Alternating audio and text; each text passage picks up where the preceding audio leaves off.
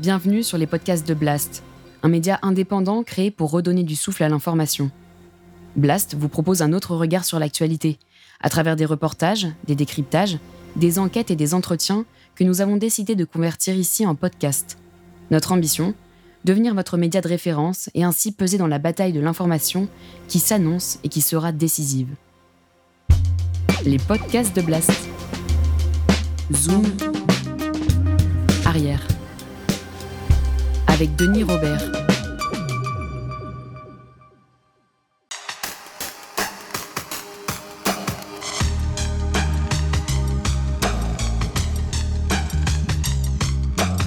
Aujourd'hui, je reçois euh, euh, François Krug. Bonjour. Bonjour. Pour ce livre qui s'appelle Réaction française, j'ai une impression de, dégoût en, le terminant. C'est un excellent travail. Hein. Le dégoût n'est pas lié à ton livre, mais c'est c'est tellement dégueulasse, c'est tellement euh, euh, les mains sales, la nausée. Enfin, c'est, c'est-à-dire que l'accumulation de ce que tu racontes, les anecdotes, les citations euh, autour de trois figures de la littérature en France qui sont Moix, Welbeck et Tesson, mais pas que, justement. Ce qui est intéressant, c'est cette espèce de portrait que tu, que tu brasses. On croise euh, Nab, Dieudonné, Blanc-Rue, enfin, je vais pas tous les énumérer. Et chaque fois, c'est très précis, c'est des mmh. citations, etc. Et tu fais des liens et tu racontes, on va dire, 30 ans de, de, de, littérature que tu qualifies d'extrême droite, euh, et on, peut, on va en parler. Et ça, mais ça dit quelque chose de la France d'aujourd'hui, quoi. Parce que, euh, parce que quand tu, tu regardes les plateaux télé, les gens, tous les gens dont tu parles, c'est des gens qu'on voit partout sur la télé et qui jouent un peu au pestiféré, alors qu'aujourd'hui, ils sont très, euh, comment dire, ils sont, ils sont dans la photo, quoi. Et donc, c'est un livre vraiment intéressant que j'ai lu avec avidité euh, et, c'est pour ça que j'ai eu envie de te, recevoir et d'avoir cette conversation avec toi. Ma première question, c'est pourquoi tu as eu envie d'écrire ça? Quel a été le déclic? Et comment tu as travaillé? Euh, bah moi, je travaille souvent euh, sur des questions d'extrême de, droite, au sens, au sens large. Et j'ai toujours été étonné qu'on s'intéresse jamais à l'aspect culturel ou intellectuel grosso modo, on va euh, s'intéresser à l'aspect électoral, politique, euh, le RN, etc. C'est super intéressant, évidemment. Mais on parle jamais de la vie intellectuelle, de la vie culturelle de l'extrême droite. Peut-être parce qu'on les sous-estime. Elle est très importante, elle est très influente dans l'histoire euh, littéraire ou intellectuelle en France. donc il y a cet aspect-là. Et puis après, il y a un aspect purement journalistique où j'avais envie de travailler sur le milieu littéraire parce que c'est un milieu sur lequel on n'enquête jamais. Euh, et les deux, les deux centres d'intérêt se sont, se sont réunis. Alors, les écrivains auxquels je m'intéresse, Welbeck, Moix, euh, Sylvain Tesson, d'entendre des histoires à droite à gauche d'amitié euh, douteuses, des anecdotes sur leur passé, des anecdotes sur leur présent aussi. Et je me suis dit, bon, bah là, il y, y, a une histoire à raconter. Tu disais que c'était une histoire sur 30 ans, et c'est effectivement ça. C'est-à-dire que j'ai essayé de prendre trois personnages qui ont, grosso modo, ils n'ont pas le même âge, mais ils ont démarré au même moment. Euh, début des années 90. Euh, on les prend là et on va les suivre sur 30 ans. Et à travers eux, on va raconter 30 ans d'histoire de, de, l'extrême droite et des compromissions du milieu intello et littéraire avec, euh, avec l'extrême droite. Oui, il y a des anecdotes qui sont assez croustillantes. Et puis, enfin, ce qu'il y a de bien aussi, c'est qu'on est, on, est derrière ton épaule. Quoi. Tu, tu racontes des situations d'interview, des choses comme ça. C'est très vivant. Quoi. Et euh, c'est vrai que, par exemple, que tu, tu, cites la revue perpendiculaire, j'avais oublié ça. Et la manière, le, le, malaise des inrecuptibles aussi, mm. sur, euh, sur, sur, parce que personne ne voulait voir qui était en réalité, enfin, en réalité, en tout cas, la réalité que tu décris sur Welbeck. C'est une question que je me pose d'ailleurs Prenons le cas de Welbeck. J'avais envie de te dire, ce type, dès le départ, il est, il est action française, il est, euh, il est d'extrême droite, il est, euh, il est anti-islam, il est, euh, il est raciste. parce qu'il y a un moment donné où, d'ailleurs, c'est très troublant. Le, dans je crois que c'est dans l'interview de Perpendiculaire où tu, tu rappelles, tu rappelles qu'il qu'il a un personnage dans, dans, les particules élémentaires qui, qui est très raciste, qui dit bah, que la fin de, de la, la, la, civilisation occidentale, c'est le babouin, l'homme noir. Et Welbeck, les gens de gauche lui disent, mais bon, ça c'est vos personnages qui parlent, et lui dit non. Il, dit que c'est un peu de sa pensée, quoi. Enfin, bah, il dit, euh, ouais, enfin, à chaque fois, il se cache un petit peu derrière les personnages. Il dit, moi, je plonge les personnages dans, dans une histoire puis ils les regardent se débrouiller, et puis grosso modo, ils pensent ce qu'ils veulent. Euh, mais ce qui est marrant, par exemple, si on prend son personnage dans les particules élémentaires, donc on peut rappeler que les particules élémentaires, ça sort en 98, et c'est le bouquin qui fait exploser Welbeck, qui fait la couve de tous les journaux. Euh, c'est un carton euh, commercial, et Welbeck devient le grand écrivain à la mode. Quoi. Et dans ce bouquin, il y a un personnage qui est un prof de lycée ou de collège, je sais plus, qui, qui est effectivement frustré sexuellement, raciste, antisémite, tout ce qu'on veut. Donc Welbeck lui fait dire plein d'horreurs. Et ce que je trouve, euh, j'allais dire, je trouve marrant, c'est pas forcément très drôle, mais ce personnage, par exemple, à un moment, il dit euh, quasiment texto, l'islam est la religion la plus con. Ça, c'est le personnage qui parle. Et quelques années plus tard, Welbeck dit cette phrase-là dans une interview. À lire, ouais. À lire. Il y a, un il y a une énorme polémique, procès. Bon, il est relaxé euh, au nom de la liberté d'expression, mais c'est la première fois qu'on accuse Welbeck d'islamophobie. Et ça va lui, lui coller, à juste titre, à mon avis, jusqu'à la fin de, sa carrière. Mais en fait, grosso modo, c'est ce qu'il faisait dire à son personnage dans le bouquin qui a été encensé partout, par la presse de gauche essentiellement, euh, parce que Welbeck était plutôt un écrivain euh, considéré comme un écrivain de gauche à l'époque, parce que euh, faut se souvenir de qui était Welbeck en fait quand, quand, quand il débarque dans le milieu littéraire. Bon, en caricaturant, on s'emmerde dans le milieu littéraire à cette époque-là, et débarque un mec qui écrit de façon hyper directe pour parler de euh, pour parler de sexe, pour parler de, bah, du libéralisme, pour euh, dire du mal de, des boulots à la con qu'on fait euh, dans les bureaux, etc. Enfin, des trucs, des, sujets auxquels la, littérature française n'osait pas trop toucher. Quoi. C'était, c'était vulgaire, c'était, il rentre dans l'art et c'est plutôt, bah, c'est clairement anti. C'est jouissif. C'est jouissif, c'est antilibéral c'est de gauche, quoi. Ouais, je le rencontre moi à, ce moment-là, quoi. Et, je le connais. Euh, enfin, je connais Michel depuis depuis très longtemps, et euh, je l'ai jamais vu moi comme un, type d'extrême droite. Enfin, je, je l'ai vu comme un truqueur, comme un, un, bon styliste, un bon écrivain. Moi, j'aime bien lire Welbeck, mais euh, son personnage public, ses, ses saillies médiatiques l'ont rattrapé. Et c'est comme si, en lisant ton livre, je me suis dit ouais, quand même, quoi. Souvent, je me dis ouais, j'essaie toujours de le sauver un peu parce que je, bah, je, le connais, il se laisse aller il picole, il dit n'importe quoi des fois, et puis euh, il cherche la formule, il fait des punchlines, mais au fond, c'est un, un, acteur, quoi.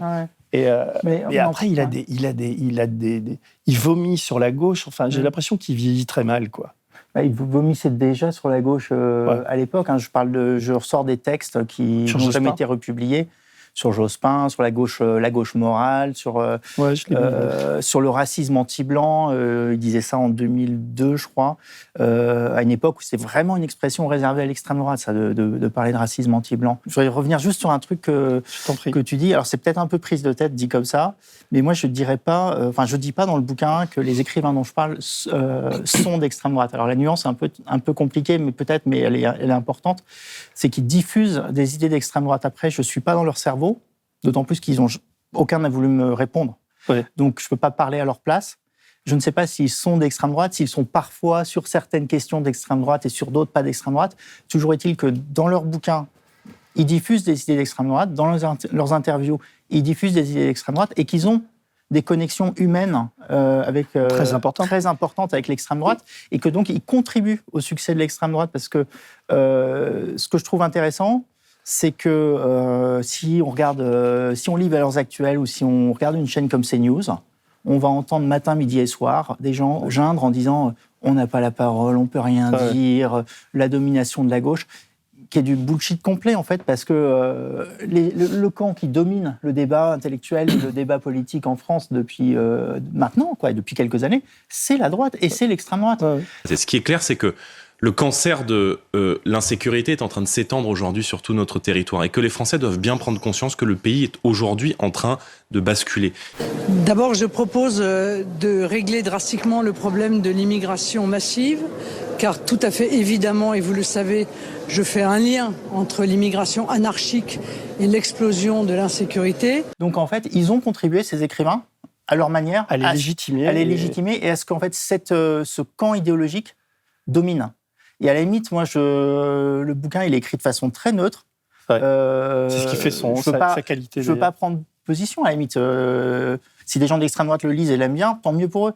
Mais euh, bon, évidemment, je n'aurais pas fait ce bouquin si ça ne me paraissait pas inquiétant. Euh, par cette, cette, réflexion et ce travail d'enquête journalistique, tu, tu, tu, tu donnes des, des sous-bassements à ce qu'on perçoit aujourd'hui quand on allume sa télévision. C'est-à-dire que moi, je ne savais plus que euh, Sylvain Tesson bossait à Radio Courtoisie, était fan de, de Vénère, le, le, vieux monsieur qui s'est suicidé. Mmh. Principaux théoricien de, maintenant on appelle ça la droite identitaire, mais théorisé, quoi. C'est, ça, ça passe dans un discours hyper théorique, hyper sur 30 euh, 000 ans de civilisation européenne. C'est vrai qu'il y a une façon de ne pas dire de civilisation blanche ou de race blanche. La plupart des statuts qui euh, font référence, euh, qui expriment, qui manifestent, par exemple, l'attachement, les racines chrétiennes de la France, sont des crucifix ou des statues de la Vierge Marie qui se trouvent installés sur le sommet des montagnes. Mmh. Et donc, heureusement, Heureusement, les comités euh, laïques de déboulonneurs euh, agissent plutôt dans, dans les villes et ne prennent pas la peine de monter au sommet des montagnes. Et donc, je raconte dans le bouquin, effectivement, on y reviendra peut-être, hein, comment euh, enfin, les liens entre Sylvain Tesson et ce, et ce type-là, et, et, avec d'autres gens euh, d'extrême droite. je trouve euh, comme ça, Sylvain Tesson, des trois, est celui qui s'en sort le mieux en tant que lecteur, je trouve, parce que il y a une, une comment dire, il est fidèle à lui-même, quoi. Il est né dans un milieu qui est celui-là. Il est assez prudent finalement, et il, euh, je pense pas qu'il soit, enfin, bon, il bosse à Radio Courtoisie, il a des amitiés à l'extrême droite, mais lui-même euh, il a une sorte de distance et il ne trempe pas autant que les, deux.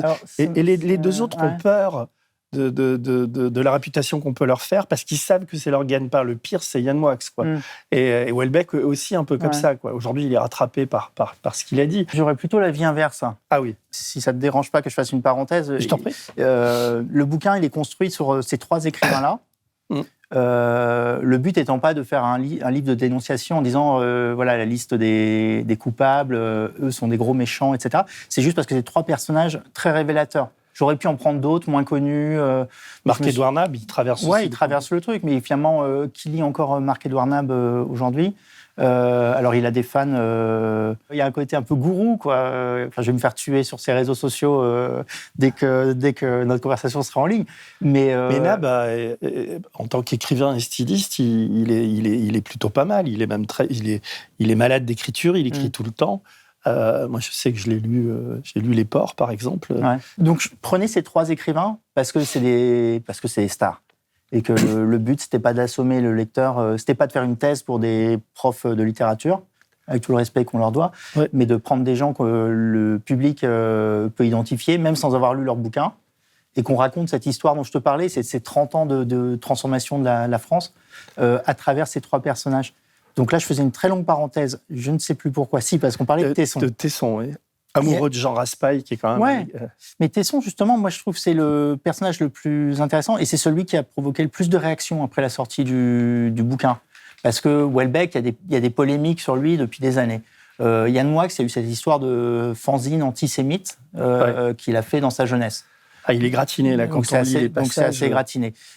Sylvain Tesson, lui, il a l'image de comment dire, de, l'auteur apolitique, mais apolitique par définition parce qu'il est voyageur. Grosso modo, s'il nous raconte les montagnes, s'il nous raconte la panthère des neiges au, Tibet ou au Népal, ses séjours euh, en Sibérie, qu'est-ce que ça peut avoir de politique? Ces bouquins, en apparence, ont rien de politique. Alors après, quand tu grattes un peu et que tu lis ces bouquins attentivement, il y a à chaque fois des petits passages ou euh, si tu es euh, de droite, voire d'extrême droite, tu peux dire Ah ouais, c'est bien, là, il a réussi à glisser un truc sur les migrants, sur l'islam, sur, euh, sur les musulmans, sur les mahométans, comme il dit. D'ailleurs, il utilise ce terme-là. c'est ce qui se fait plus quand même depuis un bon moment.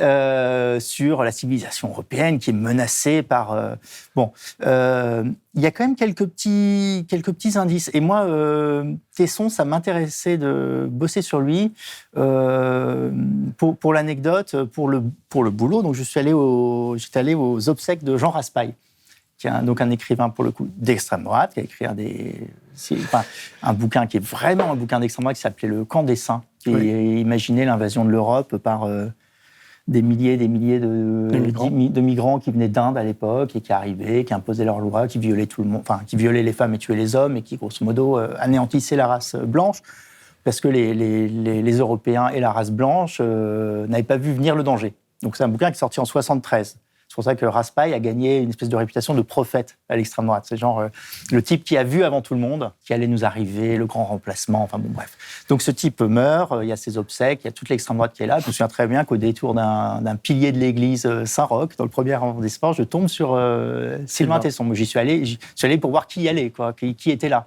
et je me dis, tiens, c'est marrant, je savais qu'il était fan de Jean Raspail, parce que Jean Raspail, par ailleurs, a écrit des romans d'aventure, un peu des trucs un peu boy scout, des, sagas historiques euh, qui plaisent beaucoup au, lectorat euh, conservateur. très bien. Mais c'était, je me suis dit, c'est intéressant, ce serait intéressant de comprendre pourquoi il, se, pourquoi il est fasciné par Jean Raspail et euh, quels sont leurs, leurs liens. Et puis on découvre, en, creusant, qu'ils étaient très proches, très amis. Tesson n'en fait, fait pas la publicité. Et euh, toute l'enquête a été assez laborieuse. Par exemple, sur les liens avec Jean Raspail, ma chance, c'est que c'est absurde, hein, mais que Jean Raspail donc, est mort. Ses héritiers ont dispersé euh, dans une vente aux enchères sa bibliothèque. Et euh, donc, dans le catalogue de la vente, il y avait les, échanges, les lettres que lui envoyait Sylvain Tesson avec le texte. Donc, j'ai pu reconstituer un peu le parcours de leur amitié comme ça. Quand je dis que, celui qui s'en sort le mieux, c'est pas, pas le, le, rapport à l'extrême droite et à leur euh, un hypothétique racisme, etc., c'est que c'est celui qui me semble le moins truqueur. Quoi.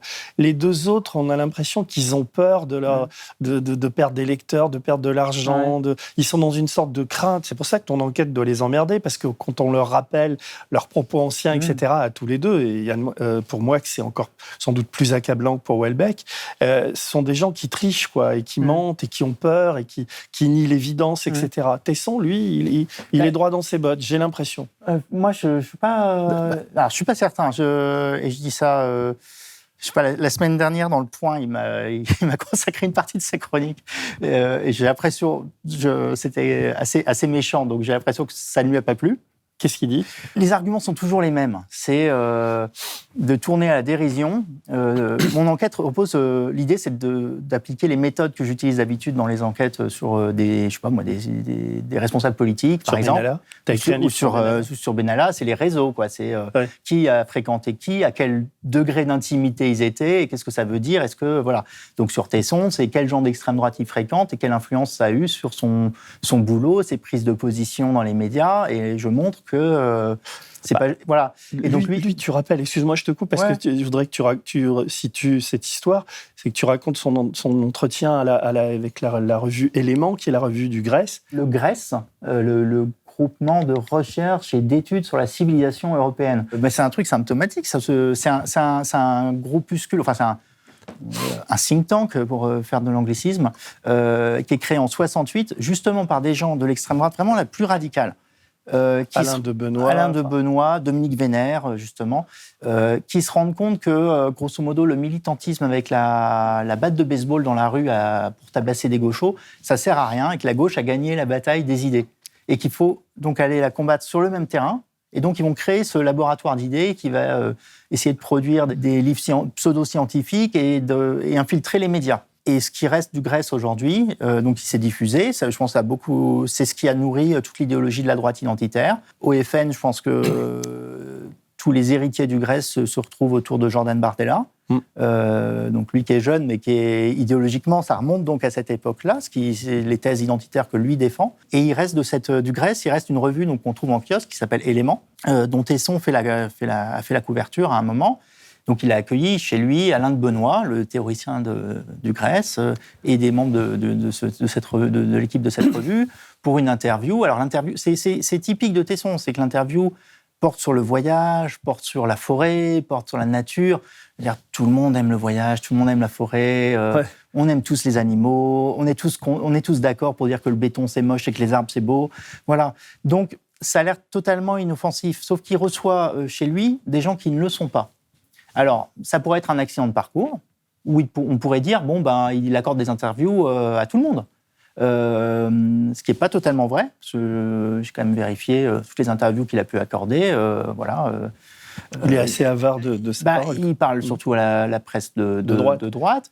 c'est pas un crime. Hein. J'ai essayé de vérifier. Donc voilà, c'est ces gens de cette revue qui viennent chez lui. Est-ce qu'il les connaissait avant? Est-ce qu'il les connaît bien? Est-ce qu'il se fréquente? On a l'impression Réponse oui. oui. C'est pas, euh, c'est pas juste, euh, bon, bah, faire une interview pour la promo de mon, bouquin. C'est, euh, c'est des, des, amis qui se retrouvent. Et donc l'histoire de cette, cette amitié, elle, est intéressante, elle est révélatrice parce que le Grèce, c'est un truc qui évolue un peu dans l'ombre de l'extrême droite. Par exemple, c'est très en marche par rapport au Rassemblement national parce qu'il y a des choses sur lesquelles ils sont absolument pas d'accord. Enfin, le Grèce, ils sont bizarrement assez écolos. Ils étaient extrêmement euh, euh, racistes, ils ont, mais au point de théoriser le racisme, de faire des études sur le poids des cerveaux des noirs, des blancs, des jaunes. je, me demandais, il y a, tu parles d'un livre qui s'appelle Race et identité, qui a été édité par le, Grèce, qui est signé par un Jean-Pierre Hébert, qui est un pseudo, un pseudo Et, qui dit que le, cerveau des noirs est plus léger que des types qui. qui... Bah, c'est des types, ça, ça, ils ont publié ça dans les années 70. Mais euh, ce bouquin, j'en parle, euh, j'en parle parce que euh, Sylvain Tesson ne voulait pas me répondre. Bon. Et puis au bout d'un moment, voilà, vous, enfin, tu connais ça, tu as fait plus d'enquêtes que moi. tu cherches un peu tous les indices possibles et imaginables. Et un jour, je tombe sur une photo de Sylvain Tesson dans la presse où il pose devant sa bibliothèque. Et finalement, cette photo euh, qui est parue dans Paris Match, euh, je pense, résume bien le personnage. C'est-à-dire qu'il pose avec une pile de bouquins de voyage, de machin. Bon, très bien. Et puis, euh, moi, je regarde, je zoome un peu et je regarde les bouquins derrière. Et bon, il se trouve que pour le boulot, je suis amené à lire quand même pas mal de bouquins de, liés à l'extrême droite. Donc, donc il y, a, y, a, des tranches de bouquins qui me tapent sur l'œil en me disant tiens, je. Et il y avait celui-là? Et il y avait celui-là. Et c'est comme ça que je parle de ce bouquin. C'est pour ça, parce que je le vois dans la bibliothèque de Tesson. Alors, c'est pas un crime d'avoir ça. On peut se dire, tiens, j'ai un petit musée ah des horreurs. Mais il a l'auteur de les auteurs de ce bouquin sont assis sur son canapé euh, pendant que le bouquin est dans la bibliothèque. je me dit, tiens, comment ils se connaissent euh, pour, que, les gens comprennent, quand même, tu, dis, alors je te, je te lis, hein, le bouquin est signé Jean-Pierre Hébert, un pseudonyme censé dissimuler quatre chercheurs, deux généticiens, d'ethnologues et, et, un spécialiste des problèmes de psychométrie, selon la quatrième de couverture. L'ouvrage est riche en tableaux et en statistiques. On y apprend que le cerveau des Blancs pèse, pèserait entre 1288 et 1360 grammes, celui des Noirs seulement 1198 à 1240 grammes. Et tu, tu, ajoutes, enfin, si tu cites le livre là, il semble d'autre part que le cerveau des jaunes soit aussi plus lourd que celui des noirs, précisent les auteurs. Par ailleurs, les études démontreraient que les races de l'hémisphère nord possèdent aujourd'hui un plus haut QI, pour ne citer qu'un exemple, que celui de l'hémisphère sud. Rien de raciste dans cette compilation de statistiques douteuses, assurent les auteurs. Simplement, ils plaident pour le droit à la différence et l'épanouissement des peuples selon leur génie propre. Hmm. C'est euh, bah, quand je te disais tout à l'heure que j'avais la nausée les mains hmm. sales, c'est ce genre bah d'anecdote que tu racontes. C'est typiquement le discours identitaire. Euh, est, raciste, mais euh, alors. Et en plus, ce qu'il faut préciser, c'est que scientifiquement, c'est faux. C'est archi faux. Oui, mais c'est comment peut-on ce bouquin écrire une, connerie pareille Ce bouquin est, absolument absurde. Hein. C'est une compilation de statistiques datant du 19e siècle, quand les, scientifiques euh, pouvaient se permettre ce genre de d'expérience hein, sur des, des, cadavres. J'imagine qu'ils ont pesé les cerveaux pour de vrai. C'est vraiment une extrême droite euh, qui, euh, qui a essayé de théoriser le racisme. Bon, après, ils ont appelé ça le racialisme, parce que le racisme, ça faisait moche. Et après, comme racialisme, même ça, ça, ça faisait moche, ils ont appelé ça l'ethnodifférentialisme pour dire bon, en fait, c'est pas qu'on n'aime pas les gens, les, gens qui n'ont pas la même couleur de peau que nous, mais en fait, on est mieux chacun chez soi. Et, euh, c'est ça, c'est ça l'idée. Et pourquoi on est mieux chacun chez soi? Parce que nous, on appartiendrait à une civilisation indo-européenne qui irait, euh, grosso modo, de l'Atlantique à, à l'Oural, quoi. Ce qui explique aussi le, la, fascination et la tolérance à l'égard de la Russie, quoi, parce qu'on en fait partie, c'est la même civilisation. Et puis, euh, c'est ce que dit Tesson. C'est ce que dit Tesson. Et, euh, et dans cette partie de l'extrême droite, en plus, qui est assez euh, différent par rapport, je sais pas moi, un vieux mouvement comme l'Action française ou, ou au Rassemblement national, c'est que c'est aussi une extrême droite qui n'est pas chrétienne. C'est-à-dire mais notre civilisation, en plus, euh, elle n'a pas 2000 euh, ou 5000 ans, elle n'a rien de judéo-chrétienne, la Bible, on s'en fout. C'est euh, les menhirs, les Celtes, les druides, les inscriptions sur les, sur les, sur les pierres qui datent d'il y a 30 000 ans. c'est une extrême droite, grosso modo, pour, pour caricaturer. eux, en décembre, ils ne fêtent pas Noël, ils font le solstice d'hiver. voilà, c'est un retour à la nature. Et finalement, quand, quand on lit les bouquins de Tesson avec cette optique-là, tous ces trucs où il a parlé des déesses de la forêt, etc. Euh, alors, peut-être que je suis devenu obsédé par, euh, par cette façon de lire Sylvain Tesson. Et il parle beaucoup de Tulé aussi. Oui, de, Tulé, c'était, euh, soi-disant, dans la mythologie... dans cette mythologie-là de cette extrême droite, c'est les Vikings, c'est c'est l'île une île mythique, une île mythique qui aurait été le, berceau de notre civilisation, qui se situerait quelque part entre l'Islande et le, Groenland, etc., etc. Bon, c'est une espèce, en fait, c'est une espèce d'imaginaire un peu chevaleresque, un peu euh, ésotérique, un peu et puis et puis facho. Mm. Et c'est dans cet imaginaire-là que Tesson il a baigné. Il était scout. voilà, mais il a baigné dedans, mais il n'en est jamais sorti. Sauf que ça se voit pas. Enfin, si on le sait pas, ça se voit pas. Si on le sait, on adore Tesson. C'est pas pour rien que Tesson, euh, dans les groupuscules euh, identitaires, ça fait partie des lectures recommandées voilà, il faut lire des bouquins de théoriciens racistes. Et puis pour euh, s'aérer l'esprit euh, et se donner du courage pour affronter euh, la forêt, l'aventure, ben, on, recommande aux jeunes recrues de lire Tesson. Alors, il y en a un qu'on n'en a pas parlé, et pourtant il est gratiné, c'est Yann Moix. Et euh, alors, Moix, il est, il est moins, on va dire, ancré dans une extrême droite euh, type euh, celle de Tesson, mais lui, tu, tu, racontes un certain nombre d'anecdotes qui le concernent. Je ne vais pas revenir sur Ushuaïa, là. Le, Ushuaïa, oui, je me plante aussi. Tu as 10 pages là-dessus, quand on les lit, alors là, franchement, on est, on est écœuré, quoi. Parce que tu as beau avoir 20 balais pour avoir ce genre de, de merde bah, dans la tête. Moi, je pense que c'est l'exemple type du, ga du il a 18-19 ans. Encore une fois, je caricature. Il s'emmerde dans son village euh, près d'Orléans. Changy, je crois. ouais. Il a un pote euh, dans ce village euh, qui est encarté au FN, qui est. bah voilà, l'idée qu'on se fait de, du, du, des jeunes qui votent FN au début des années 90, qui vont coller des affiches pour Jean-Marie Le Pen, qui est un peu, un peu, un peu bas du front, quoi. Mm. Et c'est pas le cas de Moix, mais c'est le cas de son copain. Et donc moi, va dire, ah, c'est mon copain qui m'a influencé. Donc ils se mettent à fabriquer des fanzines qu'ils appellent donc Ushuaïa, donc euh, extraordinaire jeu de mots entre Ushuaïa, l'émission de Nicolas Hulot qui était à la mode, enfin qui, était, qui faisait un carton à l'époque, et la, Shoah, et à faire des fanzines antisémites avec des pages qui sont, euh, parce qu'on peut faire des gradations dans l'antisémitisme. Ouais. Mais c'est antisémite euh, globalement, et puis il y a des passages euh, clairement négationnistes. Quoi.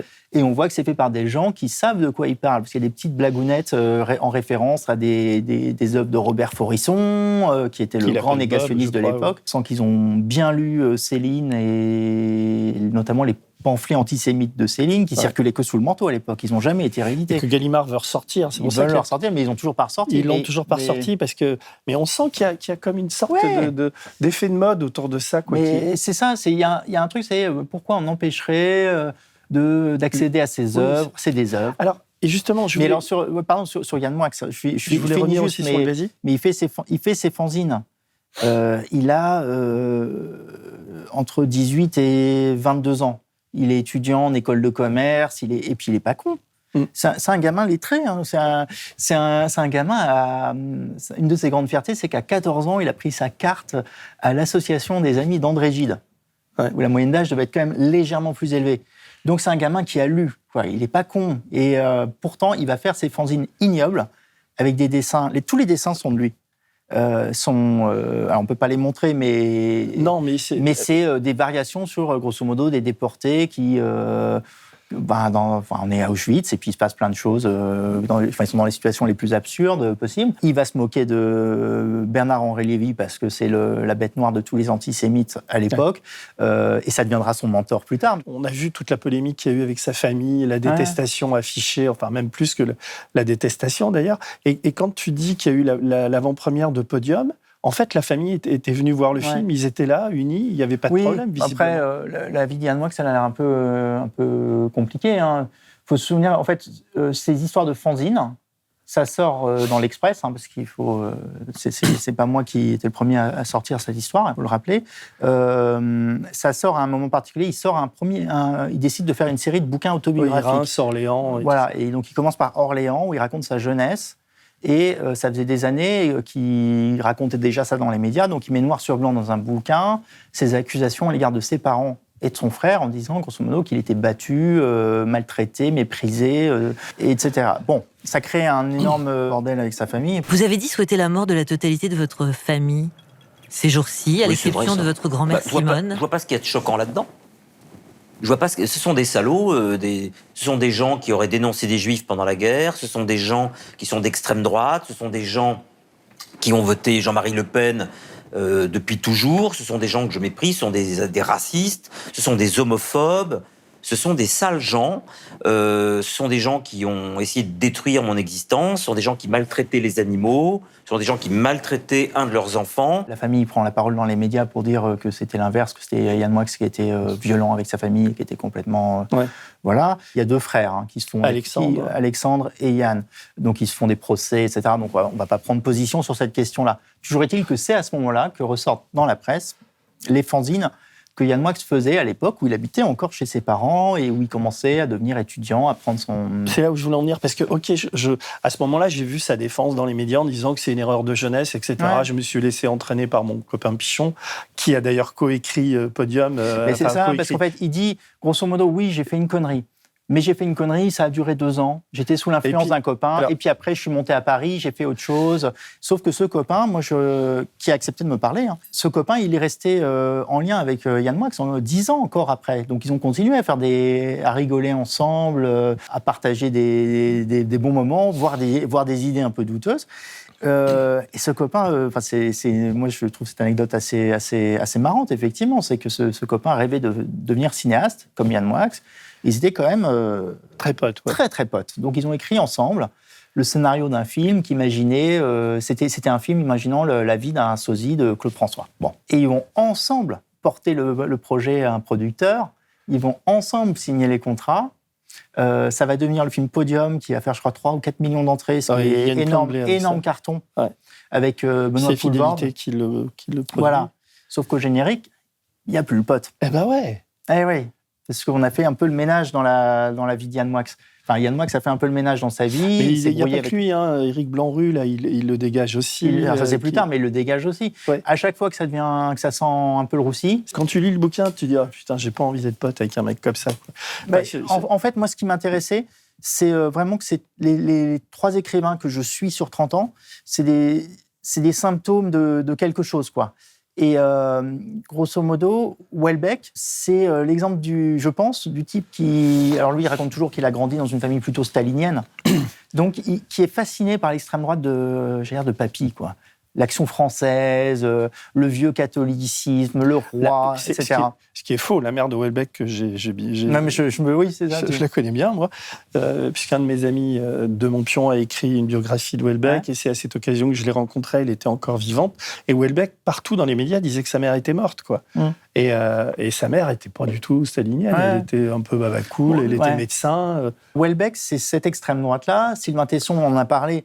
C'est une extrême droite très, très radicale et limite un peu underground. Quoi. C'est, c'est, j'allais dire, c'est, c'est l'élite de l'extrême droite. C'est les gens qui, qui se pensent plus intelligents et plus hardcore. ah, ils que- ont un complexe voilà. de supériorité. Et qui ont un complexe de supériorité et qui, d'ailleurs, sont pas cons du tout. Enfin, c'est vraiment une extrême droite intellectuelle. Yann Moix, pour moi, c'est le type, euh, le gamin fasciné par, euh, par ce qui sent le soufre, euh, ce qui peut choquer. Et à l'époque, quand on est en, on est en 90, euh, 91, euh, ce qui choque, c'est l'extrême droite. À la limite, peut-être que 20 ans plus tôt, il aurait été d'extrême gauche. Oui, c'est possible. Sauf que, est- et donc, je pense que c'est intéressant parce que je pense qu'il n'est pas le seul en France et à être dans ce cas-là. C'est-à-dire de s'être dit, tiens, en fait, euh, qu'est-ce qui est, euh, subversif. qu'est-ce qui est subversif exactement? C'est d'être d'extrême droite, c'est d'aller déterrer les pamphlets antisémites de Céline plutôt que de lire, je sais pas moi, Modiano ou je sais pas quoi. C'est d'aller chercher euh, les bouquins de Drieux-La Rochelle ou de Lucien Rebatté, donc des, des collabos, plutôt que de lire ce que tout le monde lit. Et puis, c'est euh, d'aller traîner avec mon pote euh, qui colle des affiches pour le FN, c'est de faire des fanzines antisémites. Non, mais Est-ce qu'il le croit? Est-ce qu'il partage les idées? Je sais pas, mais le, il truc, le fait. le truc qui déconne euh, dans, dans, dans cette histoire pour lui, c'est que tu le récupères euh, de nos jours. Alors, je voudrais que tu racontes l'histoire de cette pétition euh, qui est, et, et de ce monsieur Vincent Renoir, là, qui est un. Alors, lui, il est gratiné. Lui, il veut réhabiliter la Gestapo. Alors là, c'est un vrai nazi euh, qui a fait de la prison et tout. Mais là, il y a une pétition qui est faite contre la loi Guesso, mais qui est aussi une pétition qui est faite. Alors, Est-ce que tu peux raconter pour, pas réhabiliter Renoir, mais pour, pour, euh, pourquoi pour, pour le. Bah, alors, bah, ce qu'il faut comprendre, c'est que dans la, dans la, la vie de Yann Moix, Ouais. c'est à une époque où il s'est débarrassé, il a mis fin à son amitié avec son copain avec qui il faisait les fanzines antisémites, mais il se retrouve un nouveau super pote qui s'appelle Paul-Éric Blanc-Rue et qui, lui, euh, traîne aussi dans les milieux d'extrême droite, euh, parisien cette fois, cette fois. Arrive ce moment où ce négationniste qui s'appelle Vincent Renoir est euh, arrêté par les flics et, et mis en tôle parce qu'il avait été condamné, il était en cavale Et il, était, il, avait, il venait d'être condamné pour la énième fois dans le cadre de la loi Guesso. C'est un antisémite, c'est une espèce de héros des négationnistes. Euh, pour donner une image, une, une idée euh, du, du, du, personnage, c'est un, c'est un gars euh, qui a commencé à faire parler de lui. Il était au, dans le Calvados, je crois, à Caen. Et un, une année, les, des lycéens d'un lycée de Caen reçoivent euh, le, la médaille du concours de la résistance et de la, déport... enfin, de, la, de la Shoah et de la résistance. Je ne sais plus quel est l'intitulé exact, mais grosso modo, il y a un travail scolaire qui est fait et puis il y a un, un prix, il y a un prix qui est remis. Bon. Donc il leur écrit une lettre à chacun, hyper ironique, en disant nous sommes, je suis très fier de vous et je voudrais vous aider à approfondir cet intérêt pour cette période de l'histoire. Et il leur envoie ses brochures négationnistes. Donc il est condamné à ce moment-là et euh, il continue à être condamné régulièrement tous les six mois. Oui, il est en cavale et il continue ses... à faire des vidéos pour, ou des, des, des courriers. Voilà, c'est ça. Il, il, est en il nargue. Il nargue. Euh, et puis, à la, voilà, à la, la dernière, euh, au bout de 10, 10, 10 condamnations, euh, cette fois-ci, il bah, n'échappe pas, pas, au trou. Bon, donc il va au trou. Paul-Éric Blanru, le copain de Yann Moix, euh, qui est un grand copain de Robert Forisson et de, de négationniste, pardon, comme ça, décide de faire une pétition. Alors c'est toujours le même principe, on, faire une pétition, on va faire une pétition au nom de la liberté d'expression, mmh. en disant je ne partage pas les idées de Vincent Renoir, mais on ne va pas le mettre au trou pour ses, pour ses idées. Bon, après, on en, effectivement, on ne va pas faire de débat sur la loi Guesso, mais voilà, il se trouve que la loi, c'était ça. Bon.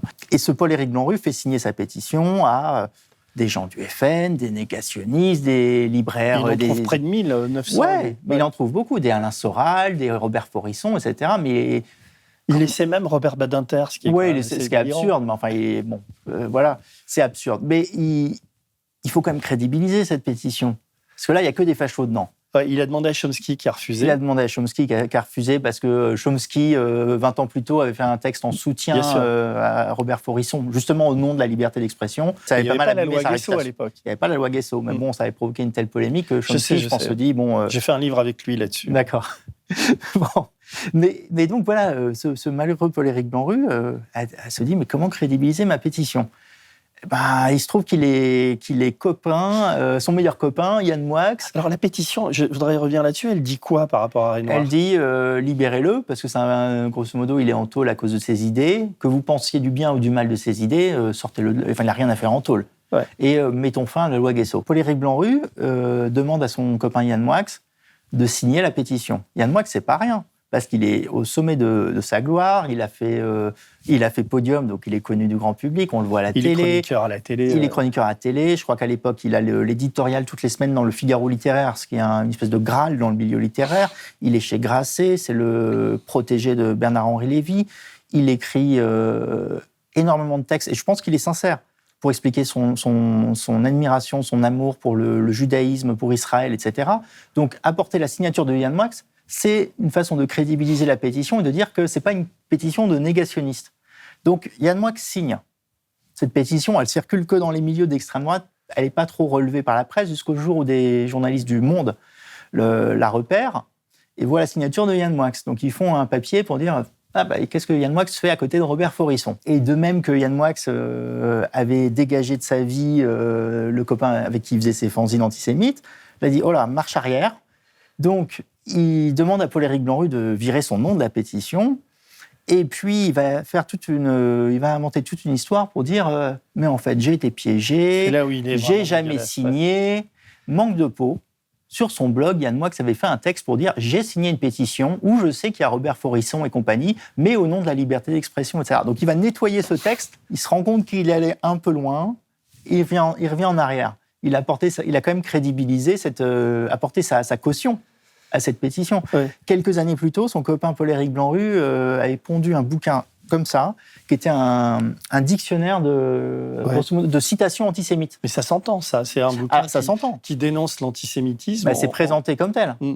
Alors, c'est un régal déjà pour les gens d'extrême droite, parce que vous pouvez lire des extraits de, justement de ces textes de Céline, ou des textes de Brasillac, ou des textes de, de tous les auteurs qu'on qu ne publie plus. Les petites notules, les petites notes dans le dictionnaire sont, étaient extrêmement ambiguës, donc on ne savait pas si critiquer, si critiquer pas. Le mélange du, du, bouquin est assez, euh, moi je trouve assez, assez, assez bizarre.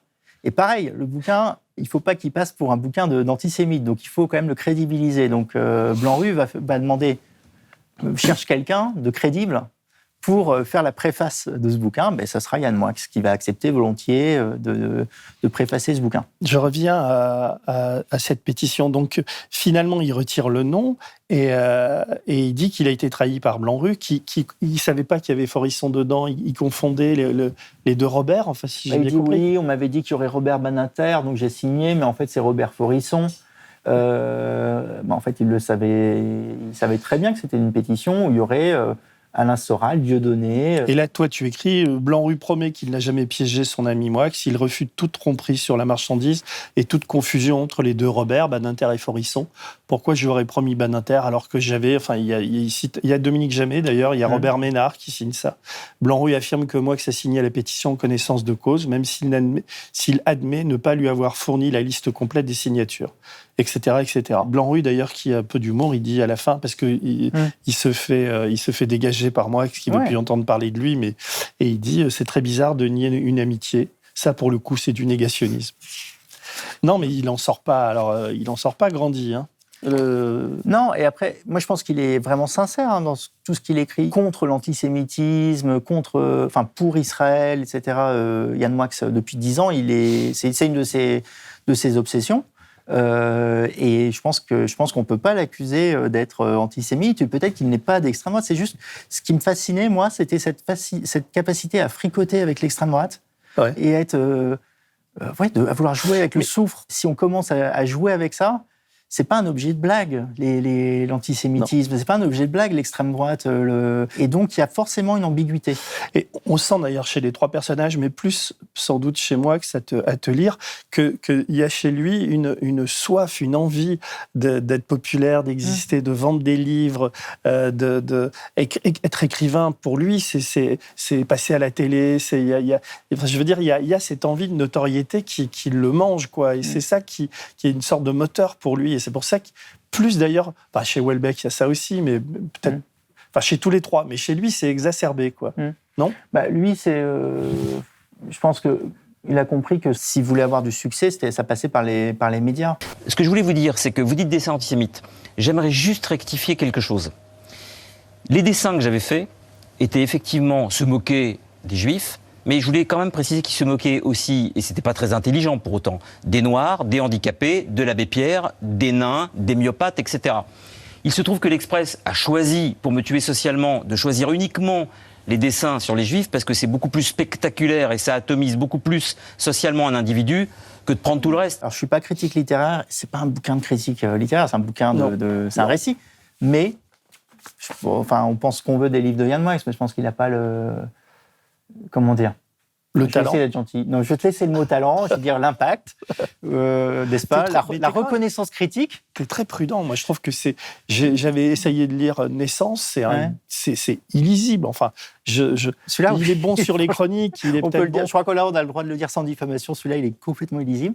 et il a failli avoir un prix. Hein il a eu un prix, non? Euh, Peut-être. Il a eu un Renaudot, je crois. Mais c'est là où d'ailleurs. Oui, mais après, le milieu fait que. Euh... Ouais, mais c'est là où, quand on lit ton livre, on se dit quand même, quoi.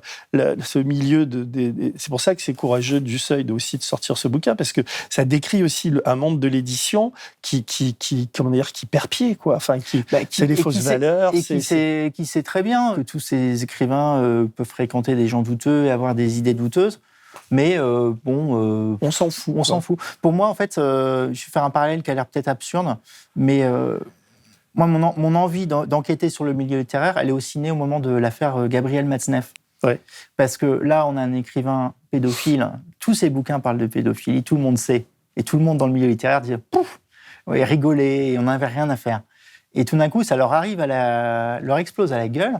Et, euh, et je pense que sur les questions d'extrême droite, c'est pareil. C'est un truc qui est présent chez, présent dans ce milieu, mais L'image de ce milieu, c'est Saint-Germain-des-Prés, c'est la bien-pensance, hein, pour reprendre un terme euh, cher à l'extrême droite.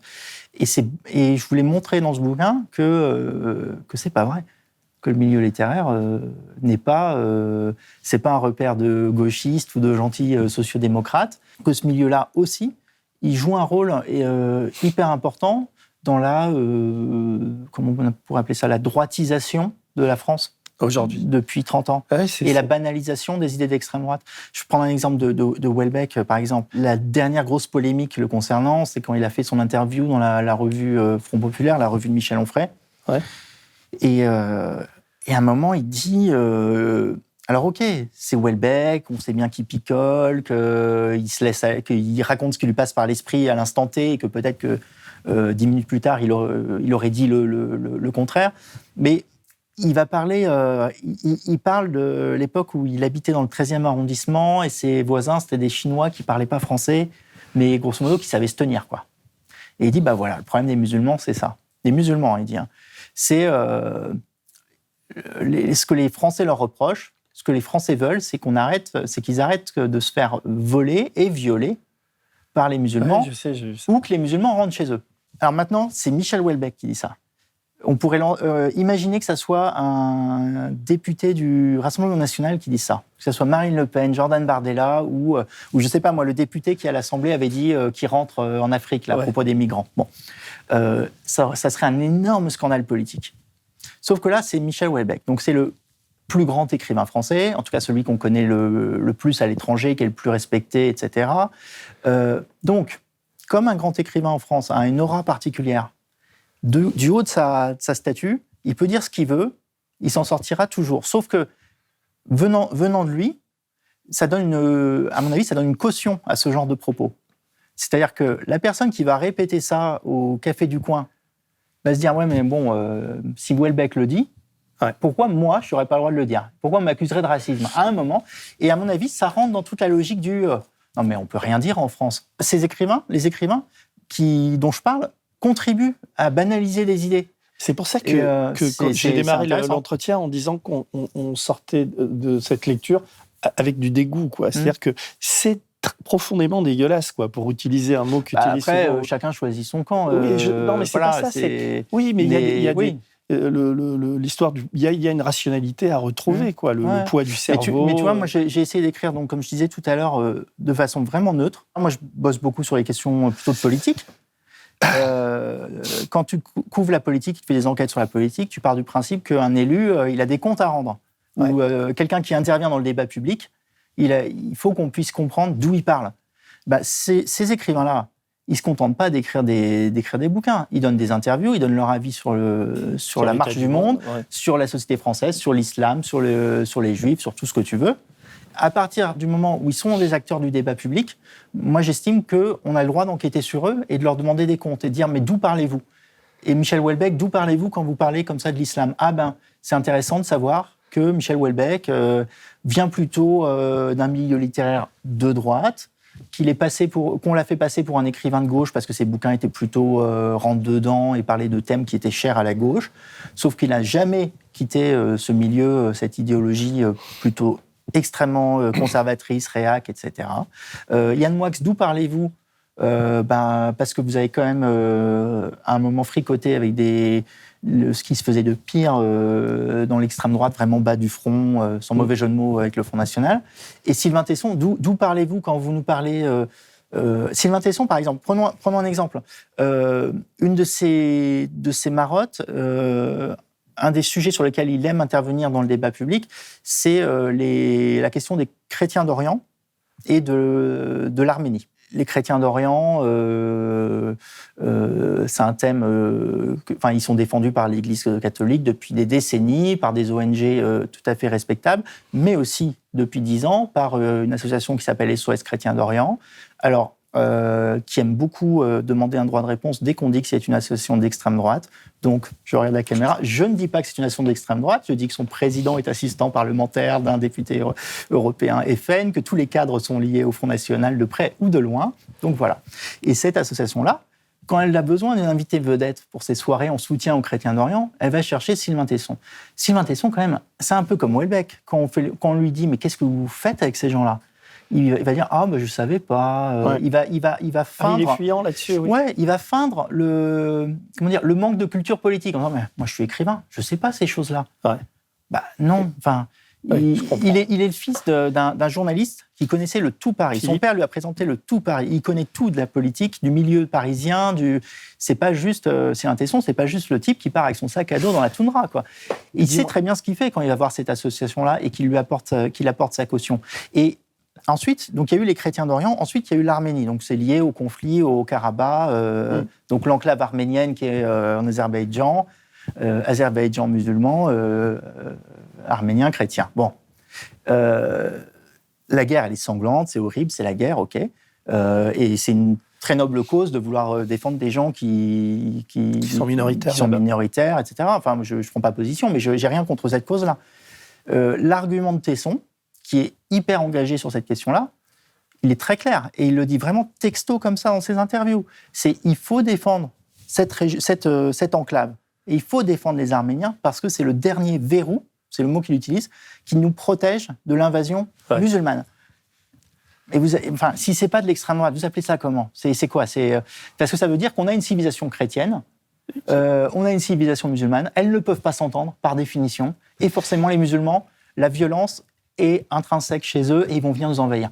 Donc, je voudrais savoir, les, euh, en dehors de, de, comment, de Tesson qui a réagi par une chronique en, en te, en t'attaquant. Les, deux autres, il y a eu des réactions à la sortie du livre, l'entourage, euh, tu sais? Yann Moix, non, et euh, Michel Houellebecq a expliqué dans la presse qu'il avait mieux à faire que de lire le livre et, euh, et que de toute façon, il n'était pas de droite, mais qu'il était populiste. Voilà. Ah, c'est son nouveau truc. C'est son nouveau truc. C'est ce qu'il répète maintenant, de dire je ne suis pas de droite, je suis populiste. Alors, une question aussi que je te pose, c'est entre le. Tu as pris combien de temps entre le moment où tu t'es dit que tu allais faire ça et la, sortie? Voilà. ça m'a pris à près euh, deux ans, dont six mois à temps plein à la fin. Ouais. Et, et, et, comment t'en sors de, de ça? C'est-à-dire entre, entre le François Cruc du début qui commence à enquêter et celui de la fin, qu'est-ce que, qu'est-ce qui te, qu'est-ce que tu as, qu'est-ce que tu as appris? Qu'est-ce que, qu'est-ce que, est-ce que ça a changé ton système de valeurs ou est-ce que tu, y a quelque chose de euh, Non, non, non, ça a confirmé un système de valeurs. Euh, tu vois, je te disais que le bouquin, je voulais qu'il soit à peu près neutre c'est vraiment une histoire. Moi, j'aime bien les, bouquins où on te plonge dans des scènes avec des personnages et puis tu es là avec eux. Et voilà. Et euh, je voulais pas euh, donner de jugement moral dans le bouquin. Et en fait, le seul truc vraiment partisan, c'est le, bah, le sous-titre du bouquin, c'est enquête sur euh, l'extrême droite littéraire. Et en fait, c'est un peu idiot de dire ça, mais le, c'est maintenant, malheureusement, c'est un choix partisan d'utiliser le terme extrême droite. Parce qu'on va toujours te dire, mais ça n'existe pas l'extrême droite. Qu'appelez-vous l'extrême droite Ça n'existe. Enfin, et, moi, je, moi, j'ai grandi à l'époque. Tu as 45 ans. Ouais. Donc j'ai fait débuter ce bouquin aussi à l'époque où moi j'étais ado et je, ou étudiant et je lisais ces, ces, je découvrais ces auteurs. C'est une époque où la question se posait. Et tu les as aimés ces auteurs Enfin, tu les as euh, lus. Welbeck, ouais, beaucoup. Euh, et Tesson? Bah, Tesson, euh, alors je suis pas critique littéraire et ça, donc ça, non, je ça n'a rien à voir avec mon bouquin. Moi, je trouve, j'ai toujours trouvé que c'était chiant à mourir, mais bon, pardon. Euh, non, non, mais après c'est. Et, moi, c'est pareil. Tu, tu, T'es pas fan. Euh, Joker. Ouais, d'accord. J'accepte le, Joker. Euh, en, même temps que sort ton livre, il est sorti un livre que j'ai envie de lire qui s'appelle Le style réactionnaire, qui est plus universitaire, de, Vincent Berthelier. Il y a une excellente euh, interview dans, Le Vent se lève, qui est un très bon site indépendant. Et, c'est assez complémentaire de, de, ces, bah, livres. parce lui, que... lui, il s'intéresse au, au texte c'est un, universitaire, euh, spécialiste de la littérature, donc il s'intéresse à ce qu'il y a dans ses bouquins et ce qui fait qu'il y a, que cette littérature est plus de droite que de gauche. Moi, je m'intéresse aux histoires parce que je suis pas universitaire. Moi, c'est aux histoires et aux réseaux et aux amitiés. Et je pense que c'est, je pense que c'est, assez complémentaire. François, je te remercie d'être bah, venu à, Blast. Euh, je fais un petit appel euh, pour pouvoir euh, recevoir des, journalistes comme toi ou pour raconter ce genre d'histoire. Nous, alors on doit être qualifié d'extrême gauche par ces gens-là, ou je sais pas. En tout cas, on est un, site indépendant d'information. Aujourd'hui, il y a 20 salariés, 20 CDI à Blast. On est une quarantaine à travailler tous les jours et on ne vit que des dons et des, et des abonnements. Donc, abonnez-vous, faites des dons. L'été va être un peu compliqué pour nous parce que l'actualité retombe un peu. Donc, euh, on prépare une grille de rentrée et là, on a besoin de vos soutiens. Et, euh, voilà, pour continuer à faire ce genre d'émission, d'entretien. Et je te remercie infiniment. Bah, merci. Et à bientôt pour, euh, pour un nouveau Zoom arrière. Si vous avez aimé ce podcast, s'il vous a été utile, n'oubliez pas de nous mettre des étoiles ou de le partager autour de vous ou sur vos réseaux sociaux. Blast est un média indépendant, et si tous nos contenus sont en libre accès, c'est grâce au soutien financier de nos blasters et abonnés. Pour nous soutenir, faire un don unique ou mensuel, rendez-vous sur blast-info.fr slash soutenir. Blast, c'est aussi une web télé disponible sur YouTube et Peertube et présente sur tous les réseaux sociaux. Alors suivez-nous pour ne rien rater de nos contenus et abonnez-vous à notre chaîne YouTube.